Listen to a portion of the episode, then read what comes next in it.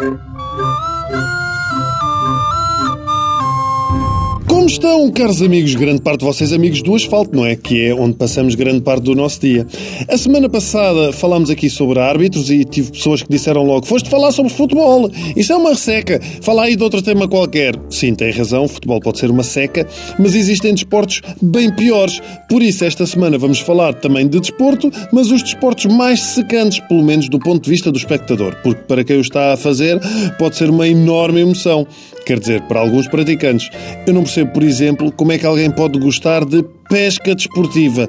Primeiro, eu gostava de saber porque é que se chama pesca desportiva quando o único a correr ali é o peixe e nem sequer sabe que está num desporto.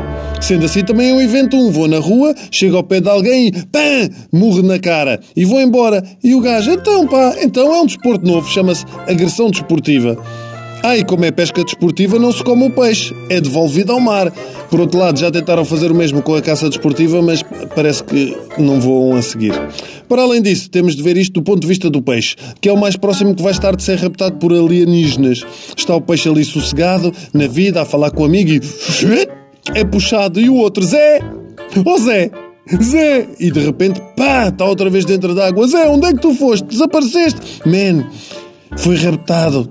Estava aqui muito bem e veio algo que me puxou e depois estava assim num sítio com muita luz. E depois alguém meteu os dedos na boca e mandou-me embora. A sério. A sério, isso não é das algas que tu andas a comer? Não, não, não, foi exatamente assim que aconteceu. Como se não bastasse, só se pode pescar determinadas espécies, ou seja, para além da seca de estar ali, ainda tenho de ter a sorte de apanhar a espécie certa.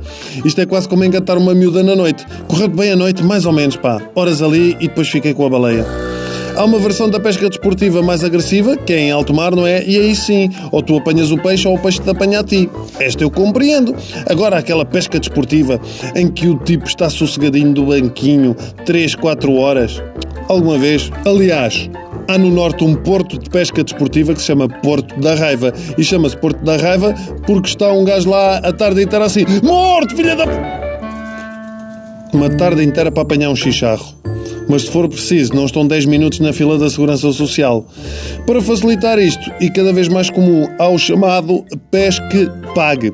O que é que é isto? São lagos artificiais ou privados em que as pessoas vão pescar e no fim pagam de acordo com a quantidade de peixe que apanham. Eu conheço um parecido. Chama-se peixaria, pá. Peixaria.